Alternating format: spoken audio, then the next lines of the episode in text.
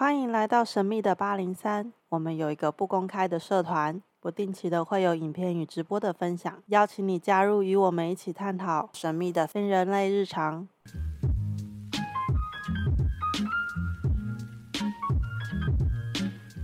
今天邀请的呢，就是我们今日灵气研究会的夏红豪老师，叫他叫叫豪哥，还叫老师。叫好哥，叫好哥，大家好。但我们今天还是要比较回到灵气的部分，因为我们有些听众其实是有兴趣的，然后并且有很多的好奇是想要问的。我我先问一下啊，在那个直传灵气那边讲的灵兽，就是灵魂的灵，然后授予的授，在我们西洋灵气这边讲的是点化就是同一件事嘛，对不对？嗯。我我们我们先讲今日灵气研究会，我们也是分三阶嘛，对，我们把把还是把它分一三阶，然后二阶，三阶就是不对，我们还我们之前二三阶一起，我第一年教学的时候呢，其实比较嗯受到直传灵气的影响，就是他们初传跟奥传是一起上，所以我也觉得这样的方法蛮好的，所以我因此我也把一二阶一起就上完了。那可是我觉得到当我教了两年之后，我觉得这样有很多东西我实在是没有办法在这个时间当中把它很清楚的、很完整的传递给学生。嗯，因此，我觉得为了要确保学生的学习的品质，我还是把它拆成初传、奥传，就是一阶、二阶、三阶。那比较还是回到西洋的，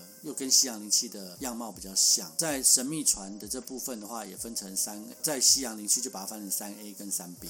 所以我这边也确实就是一阶、二阶、三阶跟师傅阶。嗯这个四个阶段，也就是说，如果你没有打算要学习，就当一个灵气老师的话，学到灵气三阶，就是所有的秘密都原则上大概都知道了。那么，除了最后身为老师的秘密的部分没有讲之外，其他的该有学习灵气应该有的知识、态度、安全守则、必要的东西，大概在前面都已经都讲完。我记得在那时候我我学的那个时候，我们在一阶的时候就教那个符号嘛，可是现在重新这样编排过的课程里，在一阶是没有教符号的。我们的一阶其实都是不教符号，那是因为你那时候上课的时候，我是一二阶一起上课嘛，嗯我是融在一起上，所以你们的证书上面是虽然是今日灵气一阶，但是英文的版本是灵气一阶跟二阶。哦，也就是说，它方便于我的学生们未来如果去其他老师这边上课的时候，老师可以从我的证书上面很清楚知道他是学过灵气，而且知道知道符号的存在。然后现在变成在一阶的部分，针对像什么人体，好像比较针对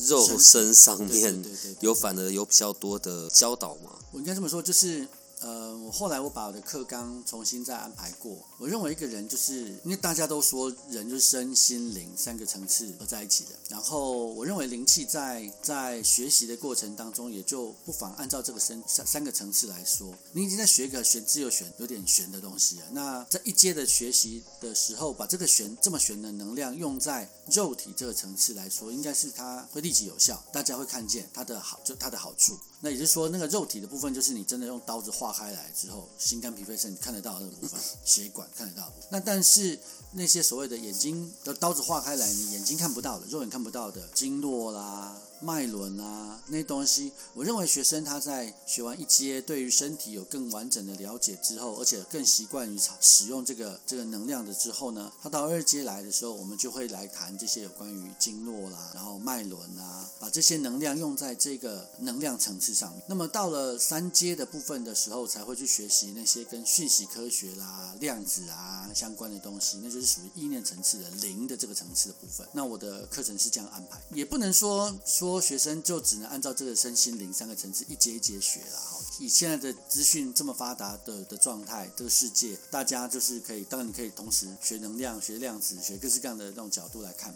只是我我觉得我在安排，因为我只是考虑到时间的安排角度上，让学生在学习这个灵气的部分，用这三个角度来去看这样的讲这样的一个能量使用的方式跟修行的方法，是一个恰当的配置。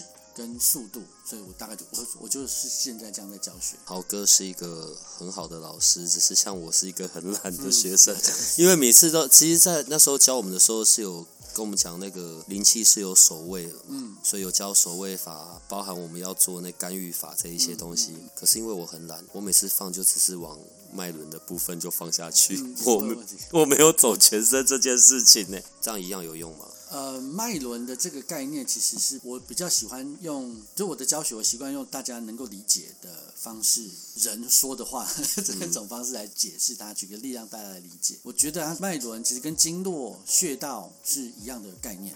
脉轮应该是先从经脉开始，经络开始。在瑜伽的系统当中，他说一个人身上有八万四千条经脉或经络。那其实它跟中国的道家，或者是说我们中中医的逻辑来说，我们就这么多的经络是很像的，因为我们有经、有络、有孙脉，哦，经脉、经络脉跟孙脉，这么多这么多。细细的东西。那么在瑜伽系统当中，挑了主要的比较大的脉，中脉、左脉跟右脉来去阐述，然后去讲它的一些名点或者它的脉轮的点。那就像身体的交通系统，你有高铁、有火车、有公车的这个大众捷运系统。那么三铁共构就是属于的脉轮的位置。嗯，就是所以板桥这三铁共构，台中三铁共构，高雄三铁共构。那那个就是所有的脉轮、所有的经络全部都会循行到的点。那个地方当然就是人多人多的地方，我们晚上。上的地球那个夜视图，我们看过，从太空去看地球，人很多的地方的那个城市都是特别亮的，这样能够理解吗？对，因为是人多，所以它能量就大，所以它就特特别的明亮。用这样角度来去理解这个人体的话，你人体能量多的地方特别亮，所以那个被人在观察，被那些对能量比较敏感观察的情况下，他们就能够知道哪些是最能量集中的点。所以你在能量集中点上面去给予能量，或是去抹平能量，去调整它的能量的话，它就相对就能够间接的影响辐射到。它这个能量，它所影响的地区，就像比方说，我现在假设我在中和这个站，中和的景安站这边呢，开了一个啊，市长跑到这边来发新年贺岁钱，是不是那边就一堆人跑过来了？所以它就影响到中永和这一区的人。但你说新北市的，当然新北市长跑到中和南市角站去发红包的时候，其他县市人会不会跑过来？来领可以啊，你要你来跑来领，他也不会说不发给你，反正你有排队我就给你嘛。所以确实他也是可以影响，但是他对于那个城市，比方说台北市的、台南市的、高雄市的影响，一定就会相对的少。但它主要加惠的一定就是新北市这个区的区，所以你的，我甚至是到荡到，就是说直接说目标到那个中和南市角这一区的。那所以，比方说我们现在针对于脉轮在心轮这边，你给予能量，然后调整它的能量的平衡，那么它当然影响到就是心，就是胸口啊，然后横膈膜啊。它的这这部分的器官，它对于物理层，就是身体这一层的部分。那在能量这一层的话，它就包含你的情绪啊、忧伤啊这些东西都会被影响到。那说心轮的部分会不会影响到你的，比方说肝脏、胃啊、消化系统？当然也会啊，因为毕毕竟心是主宰嘛，所以它当而且大家其实都靠得非常非常近，所以你做心轮也会有一些，也会带动其他的脉轮的一些能量的做一些改变。但主要的影响的范围还是在那个方向上。所以做脉轮是不会有问题。嗯，因为脉轮实际上是肉眼看不到的嘛。嗯。然后，所以我们大家都会讲它的那个状态。嗯。它算是一个正常的脉轮，它应该算是有一个在转动的状态嘛。我我不太晓得是应该用转动还是还是什么样形。我觉得。坦白说，我蛮喜欢奥修说的那句话，就是请大家把脉轮知识都忘记吧，因为那不是我们应该需要学。但但是大家会很想学的时候，那我们就来说一说这样子。对，因为现在我们是用录音的，所以看不到我的脸。对，刚刚豪哥丢出那一句，我的眼睛就瞪很大，白眼。然后我就已经没有到白眼，对，那个是快要昏厥过去。那我之前帮个案做，不是全部都白搭这样？因为你看不见的东西，你去说那么多干嘛？我的意思是这样，我的奥修师傅也是这样说，放下那些，就是他比较像咱们溯源，而应该说为学日增，为道日减，我日损，损之又损。就当你要学习一件事情的时候，当然你会学很多很多东西。可是当你在修行的过程当中，那些你所谓的大脑知识性的框架、名词，通通都把它丢掉。嗯嗯。那我们现在当然说，你学习模式的话，我们就会来谈论脉轮的一些状况，所以你可以聊一聊，那大家对他有所了解。可是，一样的，我我谈脚踏车谈了很多，他的有关他的知识，不会帮助一个人真的去骑脚踏车的。你只有真的去骑，你才有办法真的去让脚踏车移动。不然你讲再多有关于脚踏车怎么修啊、怎么弄啊，对于增进学习呃练习脚踏车或骑乘脚踏车的技术是没有用。因此，奥修师傅只是说，你与其说那么多，还不如去做吧，是这样的。那所以，你赶快来上灵气课啊！哈，好，那拉回来就是说，脉轮的部分的话，其实我们用。道德经上那句话来来去解释很多事情都是通的，就是人法地，地法天，天法道，道法自然。人向地球学习，地球运行在这个太空中，在这宇宙当中，我们是绕着太阳在飞奔的，因为太阳绕着银银河系在飞奔，然后地球就绕着太阳在飞奔。那么，如果我们不考虑太阳在飞奔的情况下，是在固体，它太阳真的是不动的情况下，地球绕着太阳一直在跑。月亮也绕着地球在一直在转动着，所以身体的能量的，我们整个人身体就是一直在转动着。当到一个身体物质的最基本的，就是我们说是一个原子的状态，每一个原子上面细胞核旁边就有电子在那边不断的在移动着。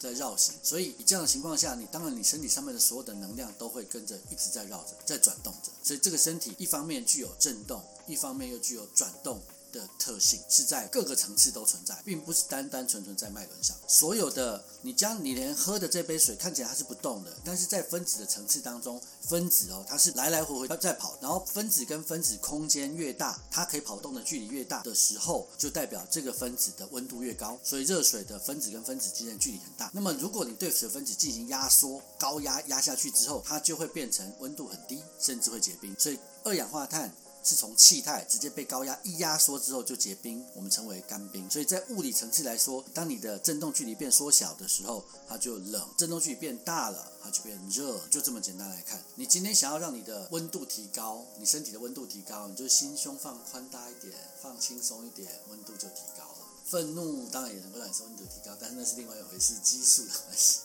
但如果你就是你一直把身体这样缩小、缩小、缩小、缩小、缩小，那你身温温度就会降下。一直搞自闭，一直搞冷漠，一直觉得自己不重用，那你身体就会一直缩小，分子距离越来越小，当然就温度越来越低，越来越低的形在身体上就会形成肌肉僵硬啊、疼痛、量流动不顺啊。这其实你用分子的角度来去理解脉轮的传递出来这些象征性的东西，两边搭在一起去理解的话，比较容易去协助一个人去更好记住。不然你说这个七个脉轮红橙黄绿蓝靛紫到底什么？什么意思？然后呃，他们影响范围在哪？这个很难记住。那我通常当初在学习的时候，就是用这种这样的角度，因为我毕竟我是电机系毕业的，我觉得用生活常理上能够记起来的东西来去记得。在脉轮的这一个说法是从印度印度瑜伽过来的嘛？然后后来我们在讲脉轮的时候，有七个七个位置，后来好像还有增加，但我们还是都只讲那七个吧。即使连这七个，应该说在脉轮的系统当中，有人有六脉轮，有人讲七脉轮，然后这七个脉轮的位置呢，在下三轮的位置还有各个不同，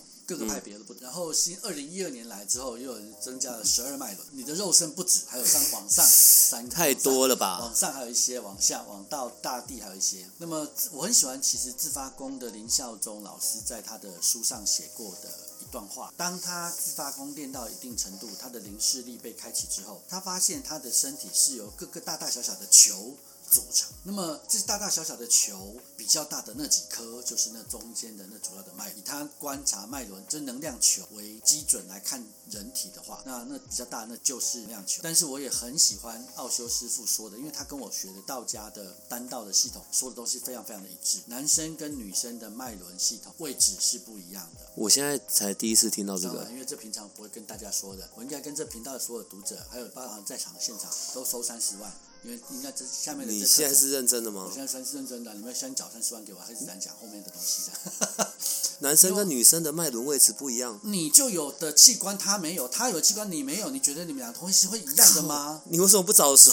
那我之前全部都放错位置了。不会了，不会放错位置。我就跟你说，你放错。在中医的系统当中，我觉得他说的很好，就是宁失其穴，勿失其经。你不要在错误的经脉上放，就穴道跑偏都无所谓。那么脉轮是一个很大的车站呢。我现在假设我不在，我们说景安站是一个大站好了。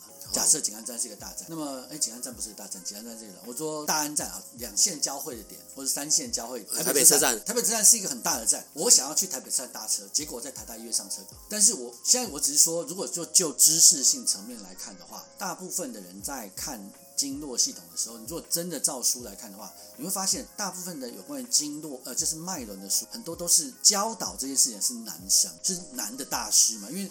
在生理特性上面，男生的能量是尖端向上，所以他比较会把一件事情往极致做，上顶做到极致。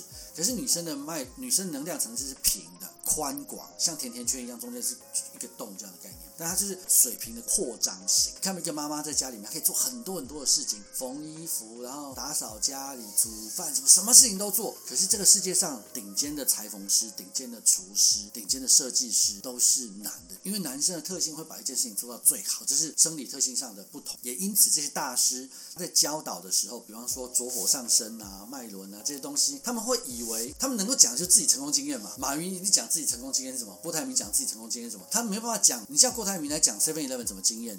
许崇仁那一套，他不知道，他没办法讲嘛，对不对？嗯那么他今天讲，他今天瑜伽大师，他讲关于他自己身身体内在能量的变化是怎么走的的时候，他就是男生，他怎么会知道女生的身体系统怎么走？没有人知道。所以奥修在他的弹吹的系统当中，我觉得奥修真的是过去这一百年来非常非常非常聪明的，而且非常非常有智慧的，而且他观察到男生跟女生身体上有明显不同，能量上有明显不同的，他说的很清楚。如果按照男生的瑜伽式。修行的脉轮系统上的练习的话，女生的左火是不会动的。那是你说那个左左火会动，那叫做感觉自我感觉良好的方式。道家在练丹内丹的时候，有一个女金丹法，专门给女生在修行的使方法在使用。他们的修行方法跟男生修行方法是不一样，连佛陀都说，释迦牟尼佛说，女生要比男生多修五百年，因为她多，女生要比男生再费事一点点，才能够达到小周天。那因为他的方法就是男生女生修行方法是真绝对是不一样的。男生的简单来说，男生就像我们的性器官是外露，女生性器官是内藏。那你觉得我们的外露跟内藏，它都是能量嘛？物质就代表能量嘛？对不对？很大的聚集的地方才会形成固体。我们刚刚从气体、液体、固体，所以你经过高压压在一起，高密度的分子它才会变固体，然后低密度的分子就变成气体。这样能够理解吗？所以当你的器官形成的，包括手啊、眼睛这这些器官形成，它就是高能量、高密度的分子聚合在这，而你也就代表它是一堆能量的中心点。男生的性器官外露，你的这能量点就在那，女生的在里面，那你怎么会期望它是一样的位置？然后女生有有子宫，男生是没有的，那你怎么会在那里还有个能量的位置？因此，在瑜伽的系统当中，海底轮、生殖轮听过吧？所以是这两个做最主要应该就是只有这两个脉轮的位置不一样而已那脐轮、太阳神经丛都一样啊对，但是心轮男生女生的重点不一样，女生还有两个胸部。不是全部都是中间放上去。来上我的课吧。我一直以为就是从后面当然你也放可以这样中间说啊，的位置你当然没问啊题。。我说那真的没问题。你在台台大医院上车，你还是可以到台北火车站。但是你仔细想一想，我说的有没有合理？你男生的胸部就是平平的嘛，嗯当然你去练成胸大肌很大很发达那种是另外一回事，但它没有任何功能。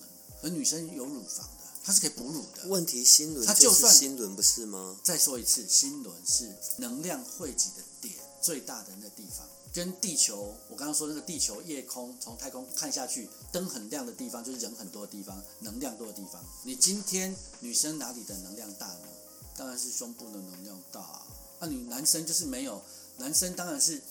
如果说道家系统来说，没错，潭中穴都是大穴，潭中穴是大穴。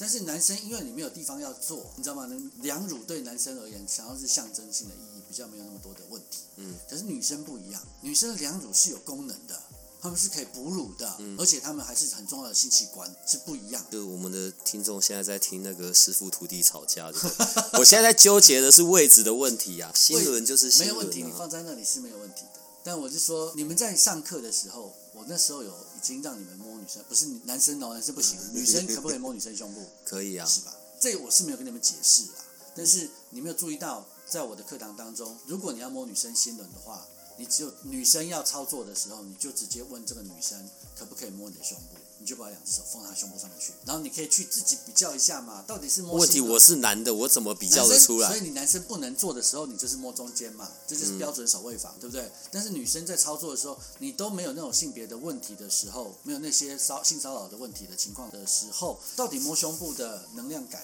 跟摸潭中穴的能量感，可以请女生自己来回答呀。好吧，未来有机会我们想办法去找人试一下 你可以找别人，或者是男生摸男生自己的两乳，啊。那个东西就不是对男生那么重要，那哪哪放得出来？它不重要了，但是它也可以，它还是有很多的神经在上面。坦白说，但是说他男生对这件事情相对的能量的密布的点没有那么大，就是。我我我我觉得从操作灵气的观点，我喜欢放在脉轮上面，是因为在个案的感受上面好像是比较快速，并且会是比较强烈，它马上就可以收得到。嗯，那能量大。另外，我们刚刚你讲到那个字眼“着火”，着那个笨拙的浊，然后火嘛，着火，浊火这个字也是从印度来的嘛。嗯，对啊。然后讲着火，有的时候会讲另外一个名词叫昆达里尼，然后在道家的说法就是那个什么，军图力，就是好像什么打通任督二脉还是什么那个，不过他们的路径不太一样啊。昆达尼上升的位置，左脉、右脉跟中脉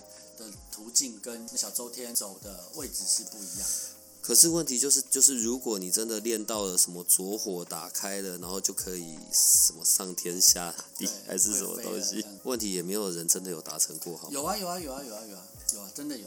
其实很多的书哈，应该这么说，就是修行能量层次到达跟灵界能够更自然而然的沟通。这说回来，用道家的方式，用丹道的修行的方式来解释这一块，其实是比较更直接、更直观。因为那些丹道的用词，其实在我们生活当中已经都存在。丹道的修行的方式是我们都大家叫小周天，它走的是沿着尾椎、脊椎上行到头顶百会穴，再从上面下来，沿着那个前面的眼睛、鼻梁，它走的不是体表，走的是体内颅骨的位置，然后到从鼻孔下到喉咙，就是上颚，然后从上颚经过舌头被自然产生一个吸力往上吸上去之后，舌头搭成一个桥，让那个气沿着往下走，再走下来，然后沿着任脉往下走走走走走回到丹田的这个位置，这个这一圈。一样的，我们都是需要能量的角度来去看这件事情。诶，为什么我今年都把很多话都讲完？这样好，这样对吗？这样我还怎么上学？怎么上课呢？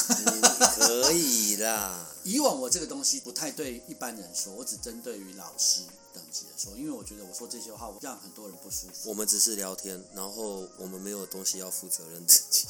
那嗯，对，好，我都不负责任。因为其实如果我们的听众他只是有好奇，但他本身并没有学习过灵气，其实他也只能听一听，他不会感受到关于我们在讲的这些能量的的跑动。好，那我们都是需要透过吹动能量，在道家来说，它有三个关卡，一个是尾履，一个是夹击，一个是整，这三个关卡而且即便是我，都不知道那对我都听不懂你在说什么。尾履关呢，就是在你的尾椎的位置，那夹脊在你的腰后。等我一下，等我一下，你来站这里，我也不能、你的身体。借我们一下，转身，尾履就等一下，看得到吗？这样看得到吗？这样也好害羞哦，这样好像长背当长辈当啦还是一样不能摸啊，碰一下啦。尾履是在这里，就是尾你的尾骶骨的最后面那一端呐、那个叫尾履关呐、那我绝对不能摸的，不管用它用用它都不能摸，就是对啦，对对对对，最最再进去再进去往下往下往下再往下，你的那边都还有骨头嘞。那边是屁股哎、你的整个最下面有一个位置，就是你的肛门，肛门的最里面这样子，那整个脊椎骨下去那样子，我是不能摸的啦。所以是叫那里。啊，对，那边有一关，对，好，然后嘞，然后再下来、你就是、要动过来然后，接下接下来就是夹脊嘛，夹脊就是在你的腰的这个位置嘛，然后玉枕关就是在这是脊椎骨嘛，然后这是你的头颅嘛，就不用头颅了，这没办法不在不在那这里这封死，那但问它不在体表，那穴道在体表，它的位它的关它是因为它是沿着脊椎走，沿着脊椎走，所以你的这头颅头骨是会转动，对不对？头骨的这个跟颈骨的交接缝这个地方有两个洞，这两个洞叫做玉枕，好不好？这叫玉枕。我是其实摸啊，没关系。那个上网 Google 都可以，尾履夹击玉枕关。好，那么道家的内丹的丹道的修炼的部分的话，你要过尾履、过夹击都很容易，就是大火，很大能量去冲它，就过冲破这一关，因为它就是一个很大的关卡。那么冲破之后呢，然后接下来就上到玉枕关了。上玉枕关的时候，因为你已经有两边两关成功的经验，你就会既然很习惯的用大的火去吹它。那么道家形容你在吹这个能量的这个过程叫走火，让火沿着你的经脉去走、走这个火。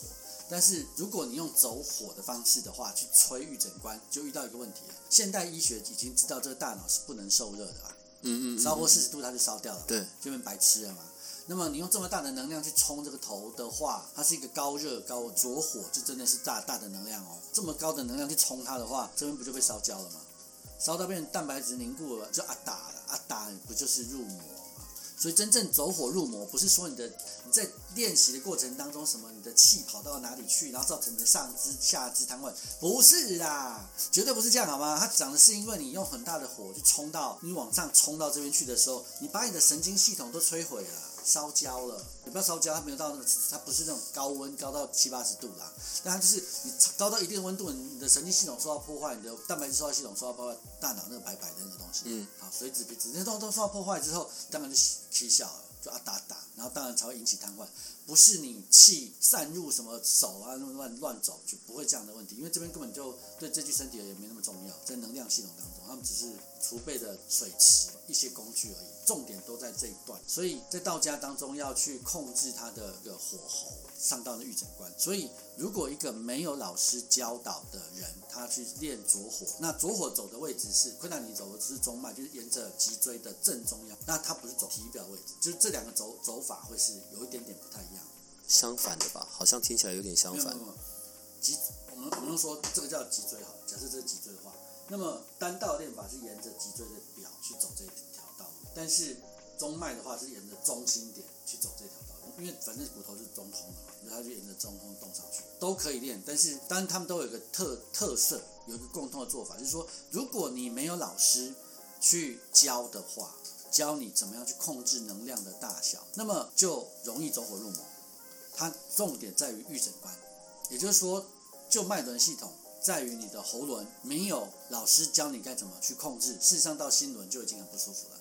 如果你老师没有教教你，我还是想要留在我的课堂讲，嗯，这样子你们才会来上课。好，好，没有老师教你怎么做的话，你就盲目的上上去的话，你就会看到有些瑜伽的书上面写啊，就这个那，但是至少这个老师是有修行的。他说，当他的昆达里的能量上到喉轮，上到顶轮了，这是眉心的时候，他感觉他头爆痛。我我一直很想找那本书出来，那个作者是谁？我那时候刚当年读他的时候，没有意识到我这个老师是有实修。但我觉得他描述，我只觉得这老师讲很有意思。可是当我去修行丹丹到后来之后，才发现哦，那本书的那个作者是有实修过的，也就是他能量在走的时候，比起这些人就说啊，我现在我觉得昆达里尼上升了，觉得现在心情一片祥和，非常开心愉悦，然后看到很多的光。我每次遇到这个，我才真的翻白眼给你看。不是这样，绝对不是。能量真正在上升的时候，绝对不是这样的，它是非常猛烈又危险的事情。那你只要控制好那火候，哦，所以在道家的系统上当中会说，你要无火文火，好像煮饭一样，无火文火要控制好，进七退三，进五退二，你要控制那个火候的部分。那我可以稍微提醒一下这边的读者或者是观众听众。你仔细想看脉轮为什么是那个颜色？我我我真的没想过这个问题。不同的位置，不同的颜色，不就彩虹的颜色吗？是啊，但就是这样子而已啊。你那个颜色，难道那些白痴？他不为什么不画红橙黄绿蓝靛紫？为什么不画红红红黄黄黄蓝蓝蓝？为什么要画红橙黄绿蓝靛紫？不是这样的意思，它有它的意思的，好吗？聪明的读者已经从我刚刚的提示已经看到了。如果还没有聪明的话，你就付钱来上我的课吧。我今天录的那真的是好，对不起。呃，如果他没有老师教导。也没有搞清楚我刚刚说那些关窍，这真的是关窍。这个东西我没有讲出来就是关窍。如果他没有搞清楚的话，他一上上去，这边头的爆炸，爆炸痛，痛到你没有没有没有勇气再尝试第二次。你再尝试，一直尝试，用原来方法一直弄一直弄，你就是走火入，就这么简单。因为你体小烧坏掉。然后在瑜伽的系统当中，动功是重要的。好，他那些体位法，但他瑜伽的体位法是最不重要。瑜伽八支当中，它不是它不是最重要的一个。它是八字当中一环，但是瑜伽透过这些大量的动功，让你的身体柔软。单道的修行当中，为什么在科学气功里面有讲到一句话？呃，李忍老师他出学出了一本书叫《科学气功》嘛，哈，提到说他追踪了好几个气功大师，那好几个气功大师练到最后都不良于行，下半身都不良于行。为什么？因为你长期的下肢坐在那边打坐，两只脚的能量都不动了，都卡住了，卡死了。当然久了。十几年、二十年下来之后，你的膝腰间盘、椎间盘会突出，然后你的膝盖会毁掉，脚踝会没有没有力量，然后会不太好、不太容易走路，很正常，因为你不重视动功。你有没有发现，在中国武侠小说里面，它都是武侠小说里面提到的都是，不管你是武当派、少林派、峨眉派，他们的用气很厉害的那些人，都是用剑或用拳、用掌的高手。也就是说，他们的身体是在极度柔软的情况下才能够去过这一关的。你没有去让身体柔软的情况下，光整天在那静坐，那你的那个能量要去过这些关卡是非常辛苦，浪费很多能量。但你把其实把它把它冻松了，然后松开来之后，肌肉是柔软的，充满了精液，气就容易过去。你今天肌肉是僵硬的，一直在做一做，气不过去。废话，因为为什么下半身会毁掉？修行丹道，它的目标就是要羽化成仙的。你修行昆达尼走火上升的目标都是一样，就是你要羽化成仙，就是我要把这具身体，一句话叫做出神入化。我们现在的成语形容它是非常了不起的技术。它演奏乐器演奏出神入化，画画出神入化，这四个字是两个词，是出神跟入化这两件事情。单道修行的两个过程，一个是出神，出神就是我当我小周天打通之后。我的头顶就庆门会重新再打开，因为我要去练大周天，去跟神、跟宇宙再去连接，所以大周天就跟上面去循环，跟天去循环，然后吸收天地的能量进来，到这身里面继续练练练练。足够到足够的能量的时候，就看你修的是顿法，或是剑法，渐渐的渐，慢慢的那个剑法，或是遁法，就是快速的那个遁，顿悟的顿。如果是剑法，你就先经过出阴神，然后才能够再练出阳神。那如果是遁法的话，瞬瞬间直接跳过 bypass 那个阴神部分，就直接修到出阳神的部分。不管出阴神跟出阳神，他们都是我们直接说出阳神，因为老师也是不鼓励我们去修出阴神，因为出阴神出事的问题更大。那出阳神虽然问题也很大，但是 所谓的出神指的事情是出阴神或出阳神。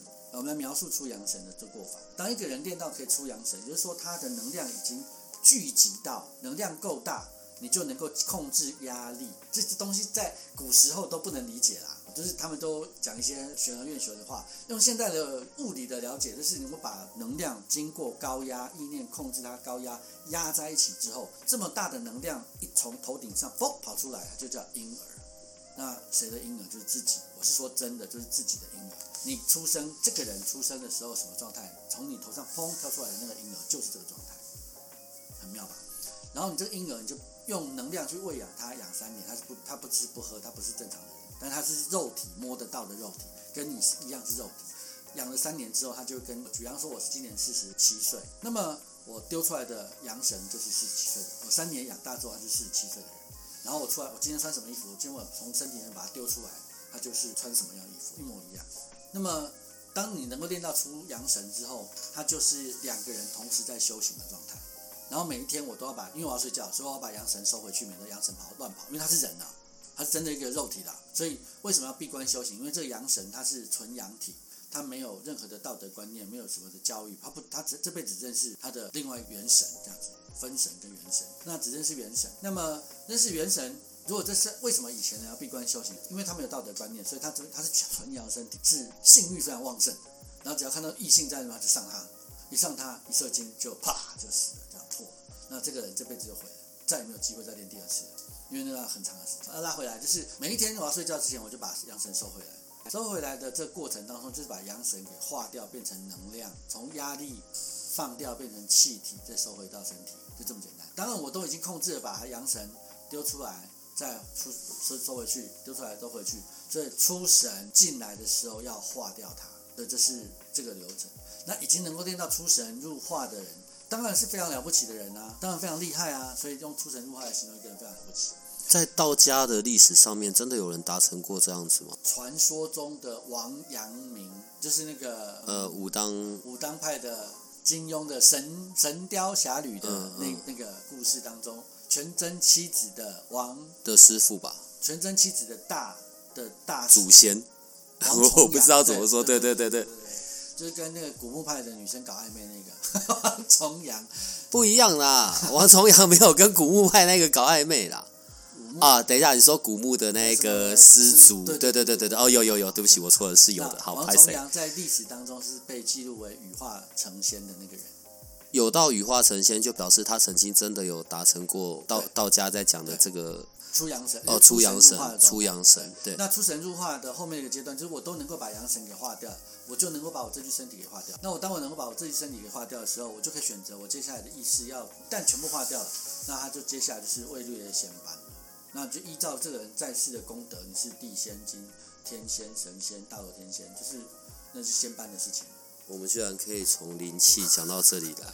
可是这很奇怪，你看哦，我们刚才讲的很多事情，是因为受困在肉身这件事情，所以所有的修行都是想要达成到，不管是灵魂啊，然后或者是跟肉体的的状态，肉体消失的状态。对啊，那奇怪，那你就死掉不就好了？哎，死掉状况不太一样，死掉是如果你是自然死掉，不管是不可能，反正就是没有修行的情况下死掉的话，代表你并没有去熟悉使用能量、能量聚跟合的这个能力啊。是说把能量运用在身体上的这个能力，就是你没有学会去使用宇宙当中的能量的善用它的方法。那因为你没有善用它的方法的这个能力，因为那个需要你的意识非常非常集中，这意识是可以很集中守在一个点上。意识比较散漫的这样的人的灵魂，那当然你就只好继续被人家散漫下去那就只好继续去学，继续学。继续学我现在问一个比较笨的问题，好不好？所以怎么样，我都有灵气的大师阶，所以就算我死掉之后，我的灵魂也会用能量吗？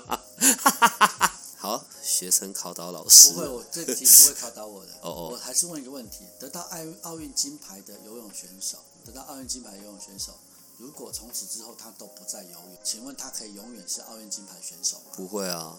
我回答你的问题了吗？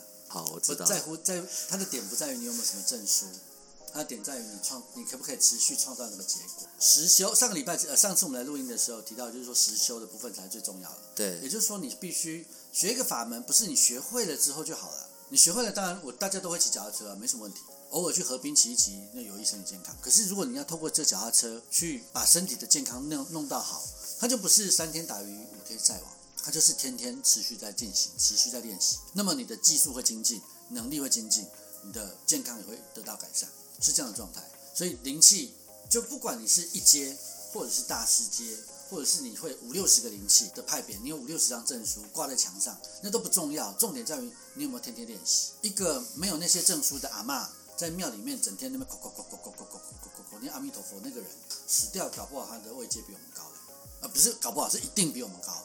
比我们那个玩天吃喝玩乐，但我上了很多的课。那些那个阿嬷整天在那很很诚实的、很如实在那修行，那个人，然后时时刻刻去守着自己的身口意的这个人，他一定是在位阶上、精神等级上是比较高的。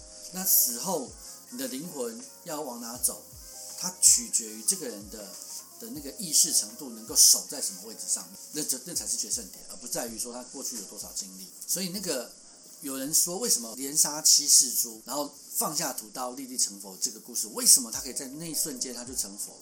原因是重点是他，因为他虽然连续杀了七世的猪，造成许许多多的那个杀孽，可是因为他后来意识来到一个集中的高度，很大决心，后面就要这样一直做下去了。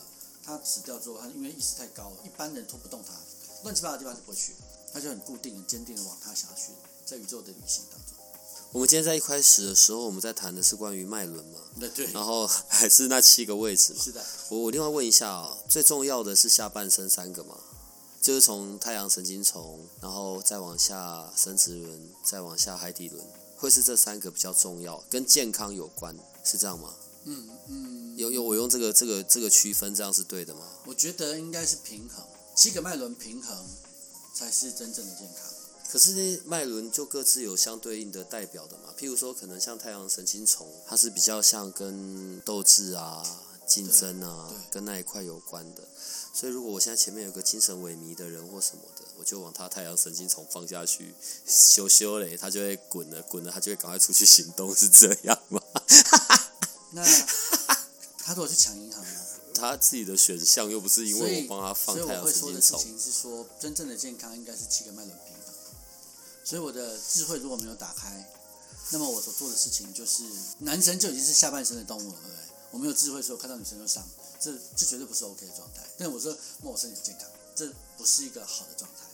那么一个如果单纯强化太阳神经丛，让我的肠胃道功能非常非常的旺盛，消化系统非常良好，然后就狂吃，因为我没有智慧，所以我就狂吃，然后我什么都吃，也不是一件好事情。所以我觉得每一件事，在这个地球这个五十五十的这个世界当中，就是好五十坏五十，每一件事情刚好都一半一半。比较好的状态是平衡，七个脉轮就整个身体的能量层次一起拉高，一起往上提升，是最好的状态。所以，毕竟在这个世界里，我们还是有这个肉身，所以我们还是也一样要有，所以我们刚刚在讲的灵性上面的，但是我们在这个肉身的使用上面，嗯，或者在这个肉身的照顾上面，就还是得该要去运动啊、跑步啊，诸如此类之类的。嗯，这是绝对不可省的。所以身心灵的状态必须是都有在操练，都有在前进，然后都有在平衡，才有可能达到我们刚才讲的修行。就是我，因为你刚刚这边在讲的是用道家的修行在看的，所以才会比较有可能达到这样子的一个目标。嗯，我不知道应该用境界还是目标、都可以都好，但就是说，你要现代的人这么忙哦，一个礼拜七天，天天都要搞这件事情，就上班已经很烦了，还搞什么修行哦，压力有多大？老板叫我教教 PPT，我都教不出来。我觉得它是一个时间到了你就会愿意做的事情。那另外的话，如果你愿意提前做的话，你不一定要七天都做，一个礼拜挑一天先开始啊。重点是先开始，先上路嘛，然后再慢慢的、慢慢的增加频率。就其实跟我们运动是一样意思。有些人就说我都不运动，我就很就身体都很烂了。那你要他一次运动量太大，反对也都不好。那么反而慢慢开始从走路啊，慢慢走啊，慢慢走，慢慢走去练习，都是好事情。今天呢，是我们在农历过年前的关于灵气部分的最后一集。在过完年之后，我们还是要回来重新讲脉轮。我想针对每一个脉轮的部分，我们讨论一集一集，这样好不好？可以啊。对，因为其实。譬如说，我举例啊，可能像心轮，就是跟很多的感受、情绪、爱情跟这些东西比较有关。然后海底轮比较是跟我不太确定哦，那往下扎根的那个部分。对，所以我们之后来针对脉轮的部分来个别谈一谈吧，这样好吗？可以的。所以要过年了，就你对，你知道我每次遇到我这个师傅呢，我就觉得实在是。我们今天要开始录之前，然后机器就很奇怪，对，然后我已经不耐烦到开始骂人，结果我们的师傅呢，师傅 居然对着机器做祝福，然后机器就好了，这到底什么逻辑啊？好了，我觉得之后可能用录影的好了，好吧？好了，我们今天就到这里了，好，谢谢，谢谢，拜拜。如果你喜欢我们的节目，可以点击下方链接，欢迎你支持与赞助八零三研究所。